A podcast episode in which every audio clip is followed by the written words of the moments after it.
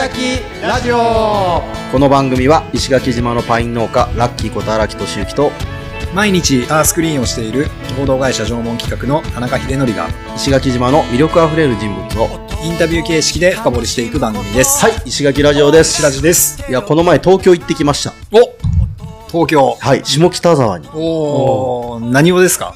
ポッドキャストウィークエンドというイベントに行ってきましたほほほ、すごい。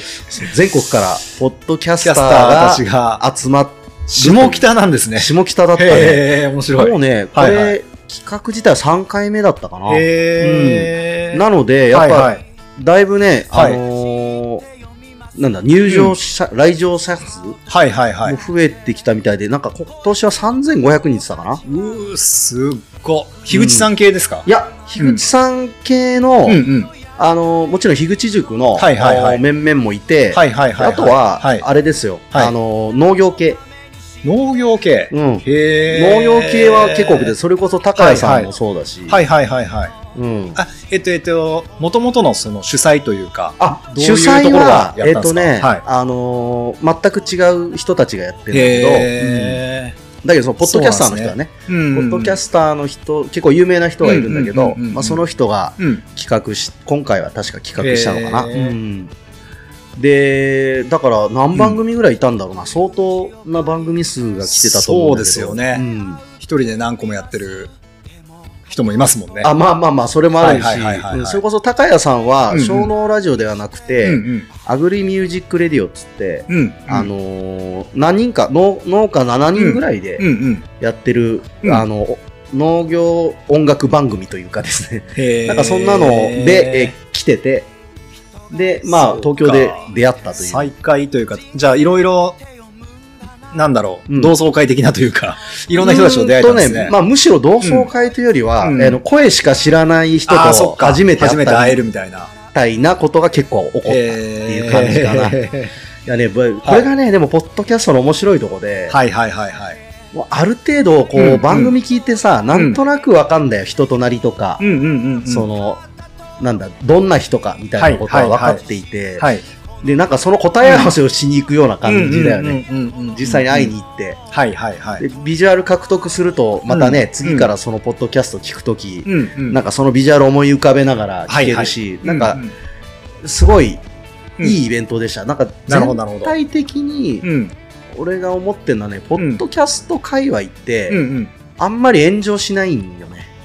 炎上しない。うんああ、確かに。なんか、ね、こう、うん。すごい罵り合いみたいなことにはなったりしないんだよ。あれがね、なんでなんだろうなとかいうのは結構ずっと思ってんだけど、まあ一つはね、うん。切り取りとかしにくいとかもあるけど、ううんんまあマネタイズ化できない、お金にね、うん。あんまりまだ、あの、換算ね、変えられないことをなんか趣味的にやってる人が多いんで、はいはい。まあ変な利害関係みたいなのもないし、うんうんうん普通にね、あの、仲いい人たちが多い感じだったね、なんかね。変なこう、なんだ仲間意識みたいなのも多分あると思うんだけど、うんうんうん。やってる人はね、うんこう、みんなほら、ポッドキャストをやる楽しさをうんうんうん。よく知っている人たちなので、うんうんうんうん。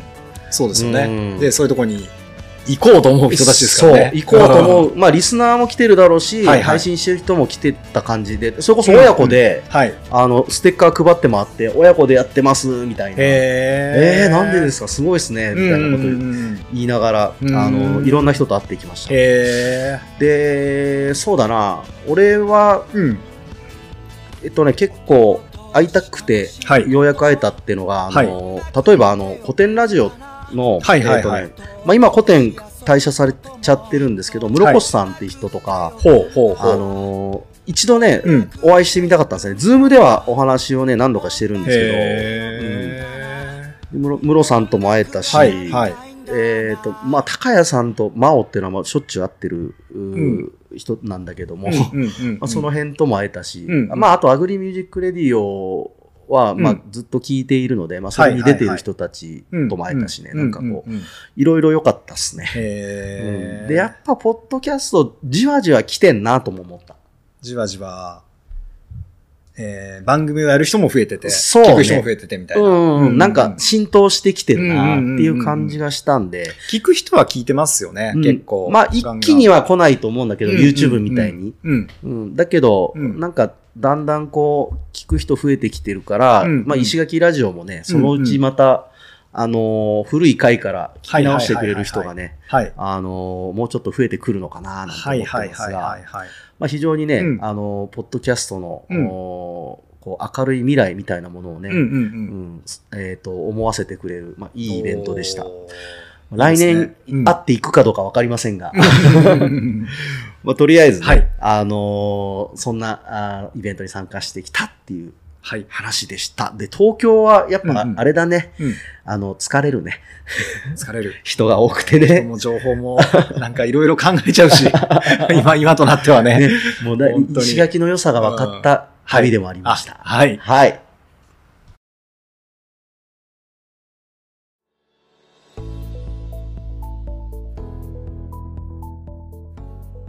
はい、えー、石垣ラジオ、本日のゲストは、えー、ジロク、さなえさんです。はい、はいえー、3回目になりますね。よろしくお願いしよます。よろしくお願いします。はい、えー前回はなんか結構、あの、ヒデが、あの、はい重たい質問をぶっ込んでですね、なかなそうかですね難しい、あの、回答をね、はいはいはい。いやーでも結していた構ね、だきましたけどあのーそうだったんだ、みたいな。ね、はい知りたいことででした。うん、確かにでもね、音楽うんやってるとね、うんなんかほんと気持ちいい瞬間とか、うん。やっぱあるんよ。うん。うん。うん。だからね、やうん。またやりたいと思えたりするし、うん。っていうところうんなのかなってなる。一応ね、俺はい。も音楽ね、えっと、早苗先生ほどはやってませんが。はい。はい。はい。はい。うん。というわけで、えっ、と、前回その、まあ大学のお話をお伺いしたんですけど、はい。もう大学はもうそのまま4年でご卒業されはい。て、その後どうなった就職か何かされたんですか？あ、もうそのまま帰ってきて。あ、石垣に帰ってきて。ははいそのままですか？そのままです。おー。私ももう残りたい、もちろんね、はいはいはい。大学まだ勉強したいと、はいはい。うんうん残りたいと思ったんですけうんど、えちょうどその頃うちの姉がもう結婚するはいとい。うはいはいはい。でうん自宅でピアノ教室をやりながらヤマハをお姉さんももうこちらに戻られたんですか？もう戻ってきて。そのまま。えーはい、へ教室やってて、まあ、結婚するとね、うん。うんあのその教室の生徒さんたちみんなは面倒見れないなるほどのでなるほど。どちょっとあなたも帰ってきて。来てってへー言われて、いや、いやーって言いながら、いやー、私はまだってって言いながら、あのでうちの母ももうね一人結婚させてね一、人はまだねもう向こうにいるって言ったらもう、もうなんて言う、ね、言うんですよね。うんうんううんん、じゃあ一旦帰るかはい。って、もう一旦帰るかでね、えやっぱりもうダメですよね。ダメです。帰ってきたら、帰ってきたらね、使っちゃいますもうん。んね。それで帰ってきて、でもやっぱりそれで尺だから、い。尺だからって言うんですけど、ぱりあのちょっとレッスンには出出かけてましたね、毎年。ああ、その、えっと、東京まで。東京まで。ん。毎月ぐらいなんですか？あ毎月は行かない。な、うん。えっと半年に1回あ半年に一レッ回とか。スンを受けにですか？受けに行きます。受けにですか？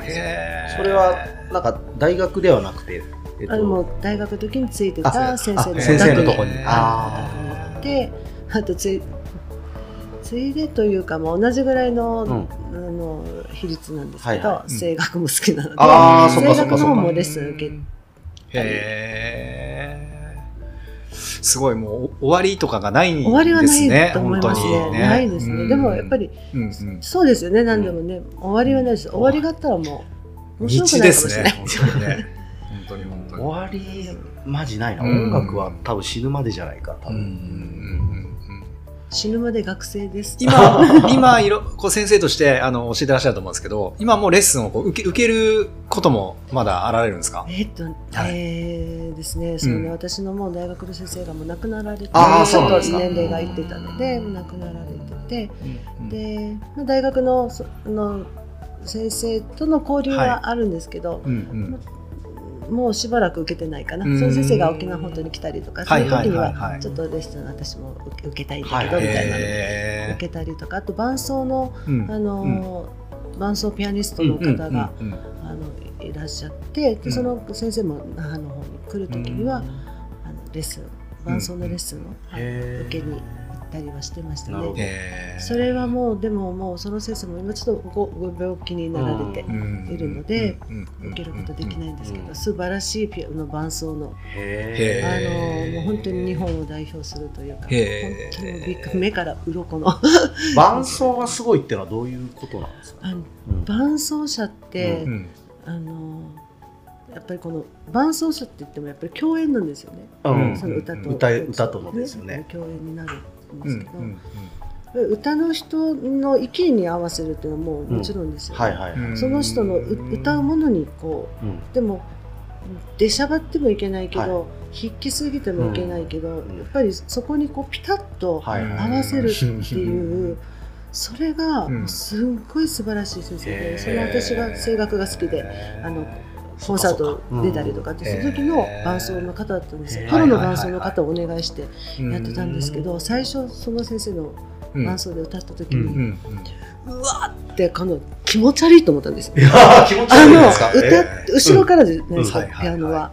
うん。歌ってたらピタッて体にうん。音が全部ピタッてくるんですよ。ピタッて。それが、すごいっすね。でもう鳥肌というか、何って、それがすっごく、んなんて言うんだろう、本当にうん。押されるし、あの、包み込まれるし、うんうんうんへ引っ張ってくれるし、うんそういう世こ界れは何ですねっていう、もうすごいもう、本当に、この先生の伴奏で歌えるなんて本当に幸せなんだなっへてー。思うぐらいな方だったんですよ。そんな方いらっしゃるん女の方すでごいですね。へうん。クレ・ケイジュっていうの先生だったんですよ。もう本当に素晴らしくて、うんーそういうのあるんですねああいうピアノの伴奏をしたいなっていうふうにはねうん。思いますね。すごい。すごい情熱的な。うんね、そうやって目指す人がいるっていうのは、うんねうん。いいですよね。うん自分の演奏にも。でもそれってやっぱり経験はい。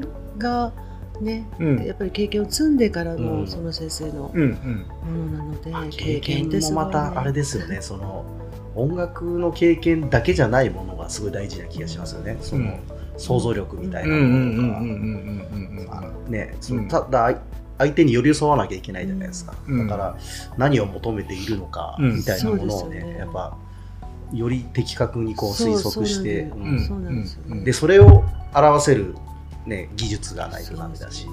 逆にこの、まあ、歌い手だったり、うん。そのメインの楽器よりも、うんもっとその曲を知っていないと。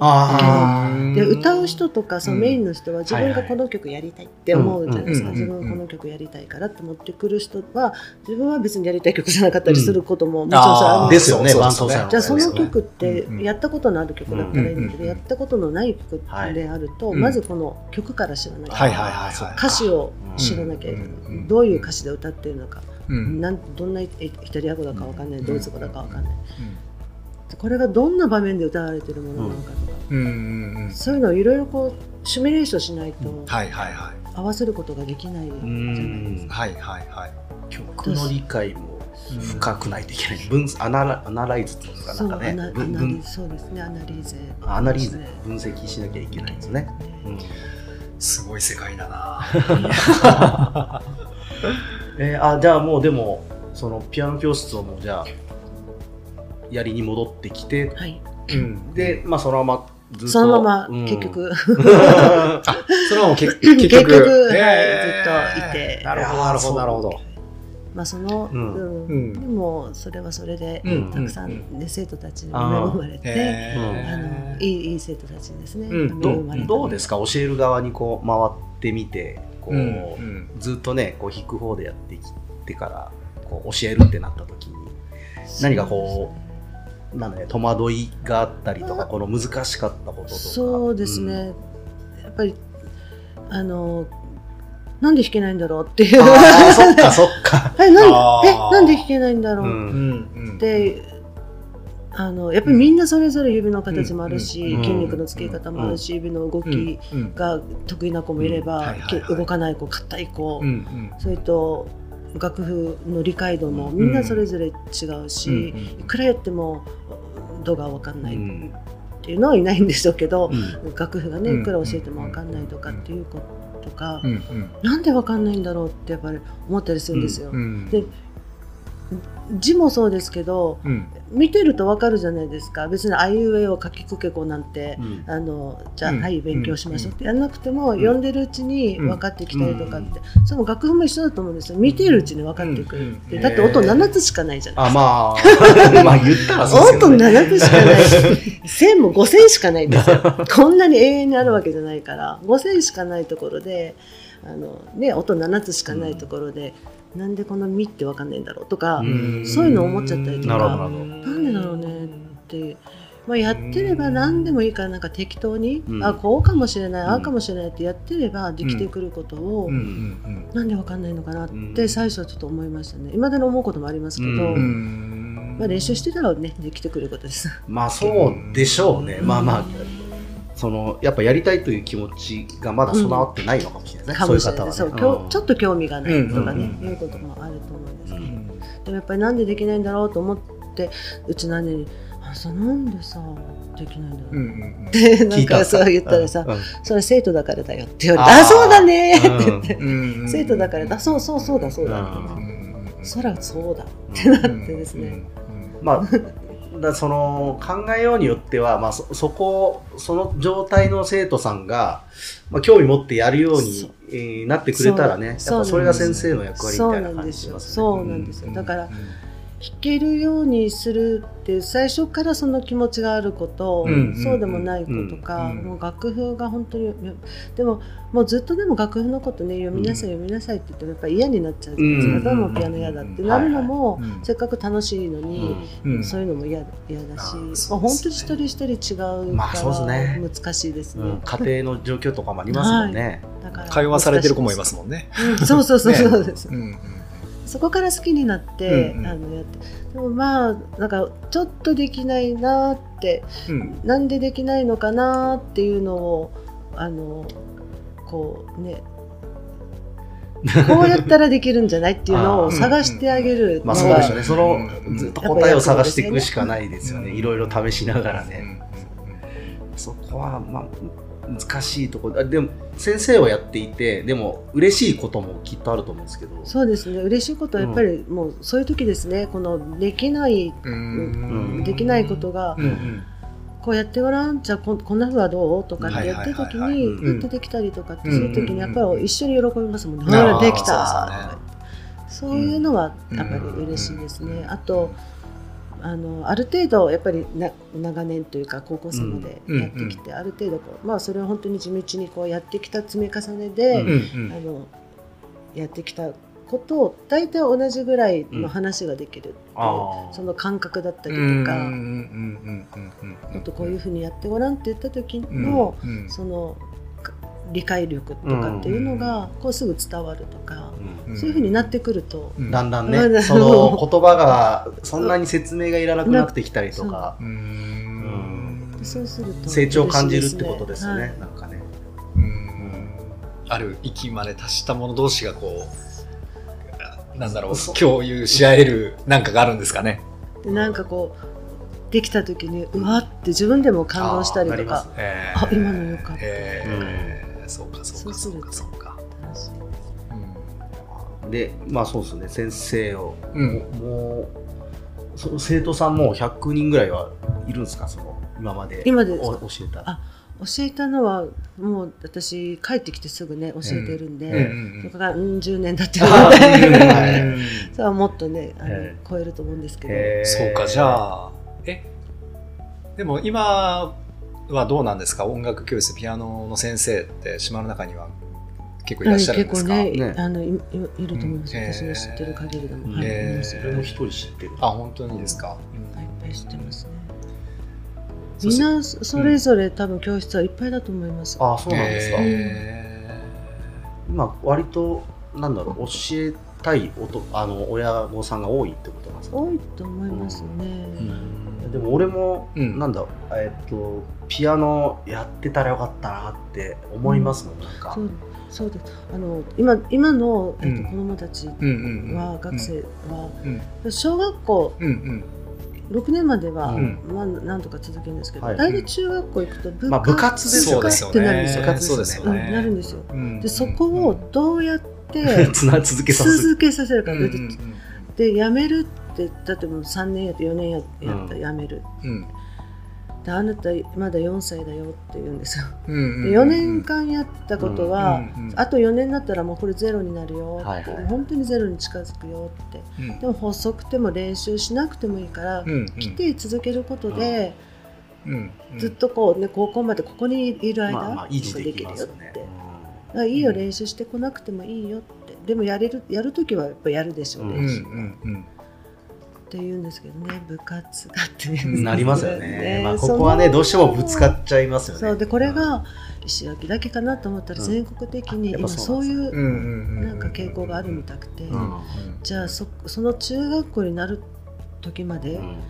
ある程度のことをこの子があとあとうん。楽しめる、ある程度のことを教えるってうん。なると、ん。相当詰めなきゃいけなくっていうことですよね。結局ね。それはできないなって思うんですよ、ね。いやーまあこればっかりはねでもなかなかねそその中学校ぐらいの時ってねやっぱこうみんなが部活やってたら部活ってなりやすいっすからうん。ね。でもね、うん。やめてよかったなって思う人誰一人いないよって、うんやめあやめなければよかったなってみんな言うんだよってやめた人はって、でも分かんないですね。わかんないです。うんわかんない。そ大の時人は分かるけど、うん。今は分かんない。まあねまたそうですねうん。ある程度基礎やってた人はねまた引き直しも大人になってからできると思うし、うんまあちょっと僕は羨ましい、なんか曲を作るとかは、なんかピアノ多分弾けた方が面白いんじゃないかな、まあ、自分はギターで作るんですけど、なんかピアノ弾けたら違う感じの曲できそうだけどなっていつも思いながら、もう全然最近曲作ってないですけど、うん いやいいですよね。なんかこの曲ピアノで弾きたいとかもありますもんね、うん。本当は。ううん。んいやそうだ。でまああの、まあ、先生されながら、えっと、早苗先生はああれですよね。あの音楽活動もされているということで。そうですね、はいはい。地道にですけどね。地道に聞かせてもらええ。いました。ピアピアチェーレ。はい。クラシックグループということで、はい。えっとはい編成としてははい。どういう編成なんですか、とフルートとピアノと,、えー、とバイオリバイオリン。ンと、うんえーまあ、声楽の方がいらっしゃってっていうような感じなんですけど、うんうん今バイオリンの方がもうずっと20年余り石垣に住んでたんですけど、ええ。はい。東京の方に戻られて。あそうなんですねでそれで今えーフルートのこと私と、まあ、声楽、うん。で、まあ、そんなに活動自分たちの自主的な活動っていうのはそんなにたくさんやるはいわけではないんですけど、うん。うんうんまあ、なんかお願いされたらどっかで弾くとかあのこの前もチラハウスの学童の方で、うんクリスマスコンサート。とか、まあ、ちょっとそういう慰問的なものとか、うんうんで昨日は実はプラネタリウムで、うんおえっと、ピアチェーレではないんですけど、うん私の元教え子さんであフルートの,、あの子がいてその子も音楽教室をやってるんですけどその子がプラネタリウムでフルートを吹くっていうので、うんあの一緒に伴伴奏で。であれですもんねそのうん音源も、あの作られていて。はい、えうんうんうん。あっぱりシャーンあっぱりシャーンってああっぱりシャーン。なんかこう呪文みたいな名前なんですけど ななどういう意味なんだろうなあっぱりシャャーンってうん。八重山の方言で、あやっぱりそうなんですね。可愛いとか美しいああそうなんですねそういう意味が呪文みたいですね何の呪文とピアチェーレはもう呪文みたいだなと思ったんですけどこれはどういうあれなんですかピアチェーレってあの、はい音楽用語で、はいあのイタリア語なんですけど、へー音楽用語ではいあの、まあ、一緒に楽しむっていう意味もあれば、うん。まあ、そこは自由にっていうかなんかあうん。のあるんです。あこうピアチェレって楽譜にねちょっとちらっと書かれてると、ここはある程度もうんうんうん。あのあ音楽記号的なやつなんですか？記号にあるうんへーそういうなるほどあれなんですねなんかイイタリアではピアチェレ、はい。まあ、あのご挨拶の時にも、うん。うんあの初めましてっていうような感じでうんうんうん。使われることがあるみたいですね。へー素敵。なんか喜びとか、うんなんかそういう意味もあるみたくて、うーん2013年にねあっぱはい、りシャーン、そうですね。やっぱりシャーン2013年に「はい。やっぱりシャーン」という CD を、うん。はい。えー、と出して、うん。えー、と八重山民謡。ねえこれ面白いっていうかこういう中身だったんですねって聞かせてもらって びっくりだったんですけど。そうそうはい。八重山民謡を、はい。そのフルートとバイオリンとピアノで、アはいはいレンジをしはてい、うん。まあ、私たちがやるからどうしてもクラシック風になるよねっていうですけどそういう、まあ、そういうところから、うん。うん八重山の素晴らしさっていうんですかはいはいはいねはい。民謡の民謡のこの旋律がとにかく八重山の民謡の旋律がすごく美しいんですよね。はい。美しいので。僕もそれをうん。感じた、そのなんていうんですかねこうクラシックに置き換えると、うん。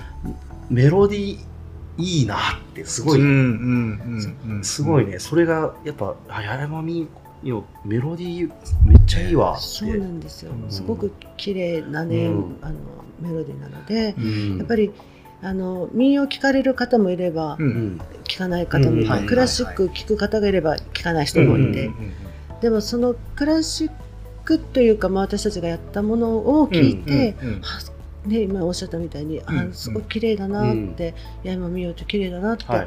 思ってうんくれる方が増えるといいなっていう,、うん。こう広がる。また八重山民謡にまた興味を持ったり、ん。八重山に興味を持ったり、一回行ってみたいなと思ってくれたりとか、そういうなんかこう、まあ、入り口の一つというか、うん。そうなれればなっていうふうに思って2013年に。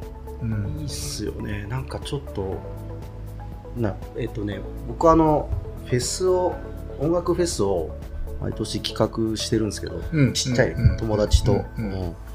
で去年のおそのフェスの時に、うん。えっと大石貞治っつってあの昔ドバラマのチャンピオンになった人がいるんですけどその人とあと、まあ、この石垣ラジオの、ね、あのに楽曲提供してくれてるよしとくんが2人でこう、あの月ぬ会社をやるんですよね。でなんかねやっぱギターとかダウンですよね。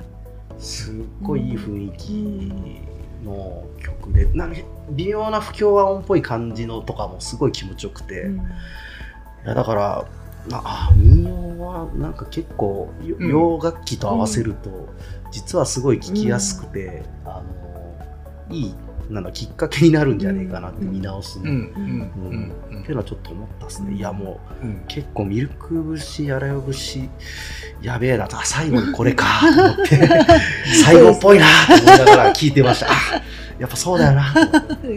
メロディーすごいっすねあれね。だからすっごい独特のメロディーですね。そうなんです。ううんんうん。普通の曲の作り方じゃあのメロディー出てこないな。って思いながら2013年に一応、一一枚枚が出して、えうんで今言った「やらよ」とか。そうそうですね2022年ですよ。去年去年2で9月に出して、うん、10曲ずつ。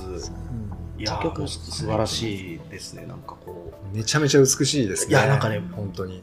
う普通に完成度が高くて、はいはいはい。びっくりして、うんでまあ先ほどちょっとね最初にあれですよね、うん。Spotify で聞けますんあ Spotify で皆さ聴けるんで、はい。そうなんですはい、よ。まあ、アップルとかでも聞はいけるんで、これ概要欄にね、そうまたね。ね、リンクははい貼っときたいと思うので、ん本当、よかったらね、聞いてみてください。すごい、あのしっかり作ってんなっていう感じでした。うん僕びっくりしました、正直。もう夜な夜なですアレンジするのは。ああ、そう、あれ、夜アレンジはもう、うん。えっと、全部、早苗先生が考えるんですか？へこれはすごいい。ですね、本当に。昼間は考えられないです。あ、夜 夜です。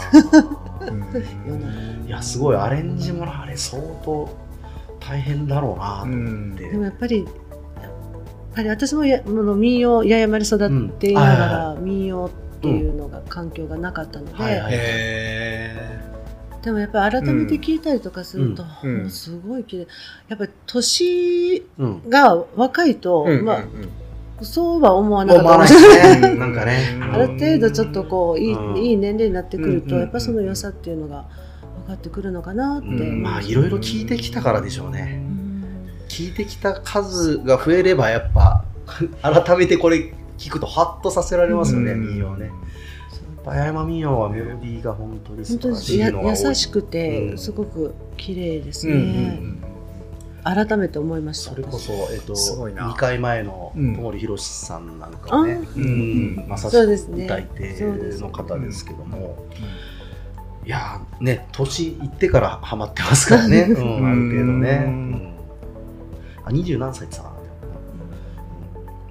いや、いいですね、音楽はいいって。あ、でも、活動はそんな定期的に何かやっているとかそうですね。決まってやってるわけではなく、うん。なんかまあ、うん。あのはい、な何かがあるからで、はいはいはい。うんじゃあちょっとや練習しようかと。なるほどなるほだど。自分たちでちょっと企画してあのーうん。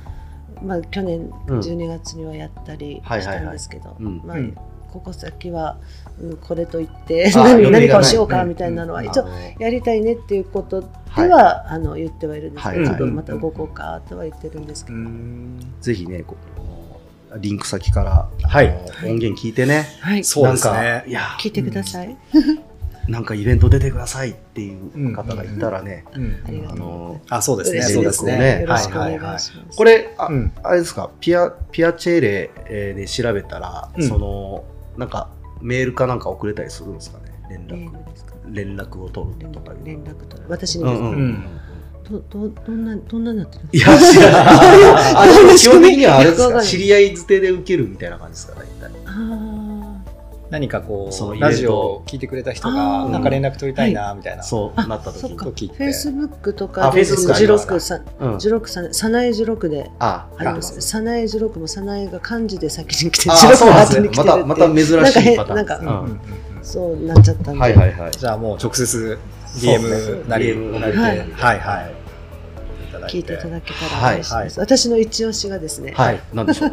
一押しがえっと2の方に入ってい2にる。ティンサグの花。あ、ティンサグですね。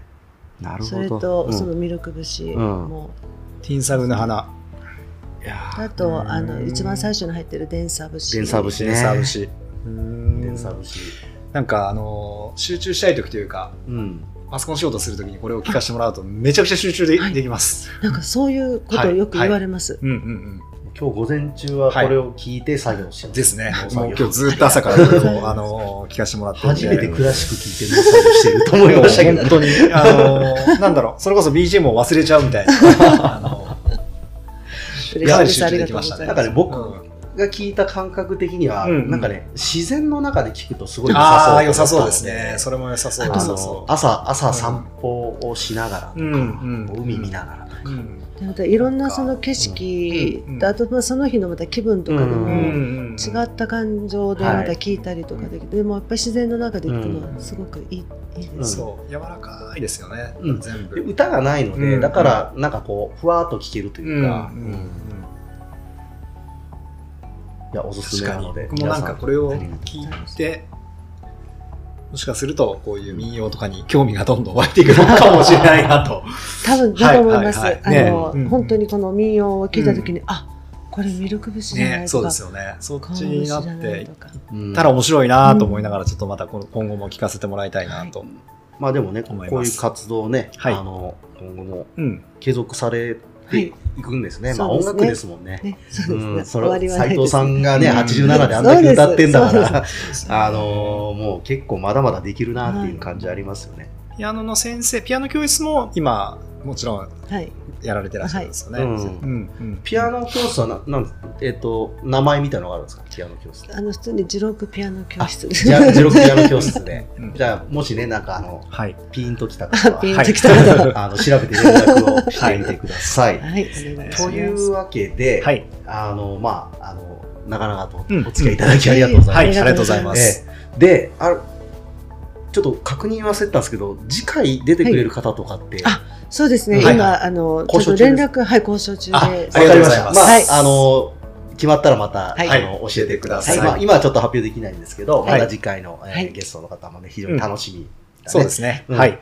はい。というわけで、どうでした、ヒデ、今日は？いやー、なんか、あのー、面白かったです。な なんか、うん、僕も実はあのピアノを習ってたことがあ、ええ実は実はありまし何て。何今になってから。は いで、ただやっぱり、それこそ、話の中にあった、はい。中学に上がると同時に、あやめちゃってーあ、そうなの小学校までやってでたんだ。小学校の時にやらせてもらっていて、はい、あの、ただやっぱり、面白さというか、うん。なかなかね、あの、難しい曲もやっぱ弾けなかったし、うん。なんかどういう、こう、ことで、うん。そう、ね、続けてい芸けたのかなみに行かれてとか、その後もされてとかっていうのがすごいなと思っていて、うん。なんかそんなことが聞けて、うん。あのー貴重なお話でした、はい。ありがとうございました。